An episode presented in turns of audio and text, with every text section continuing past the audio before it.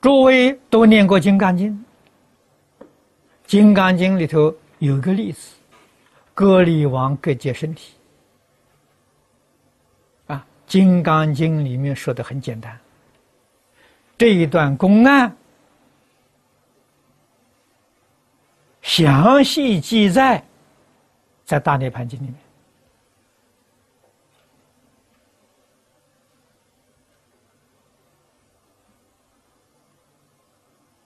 忍辱仙人是释迦牟尼佛前世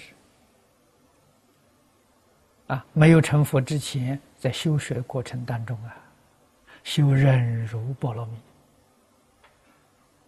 啊，大家称他做忍辱仙人啊。高丽王，高丽是梵语啊，翻成中国这个意思，就是我们常讲。无道之君呐，暴君呐，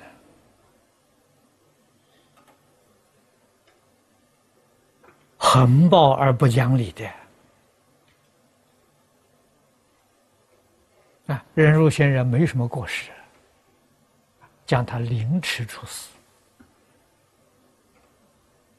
啊！仙人对他有没有仇恨呢？没有，不但没有仇恨。而且非常感激啊！感激什么呢？感激他这种心态，自己能忍受得了啊！这是忍辱波罗蜜圆满之相啊！我们明白了，如果没有割力王。这种横蛮无理，加给他这种是最严厉的侮辱，怎么知道他忍辱的功夫呢？这等于考试一样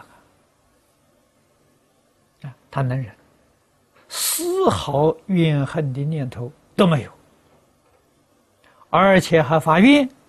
将来成佛，第一个要度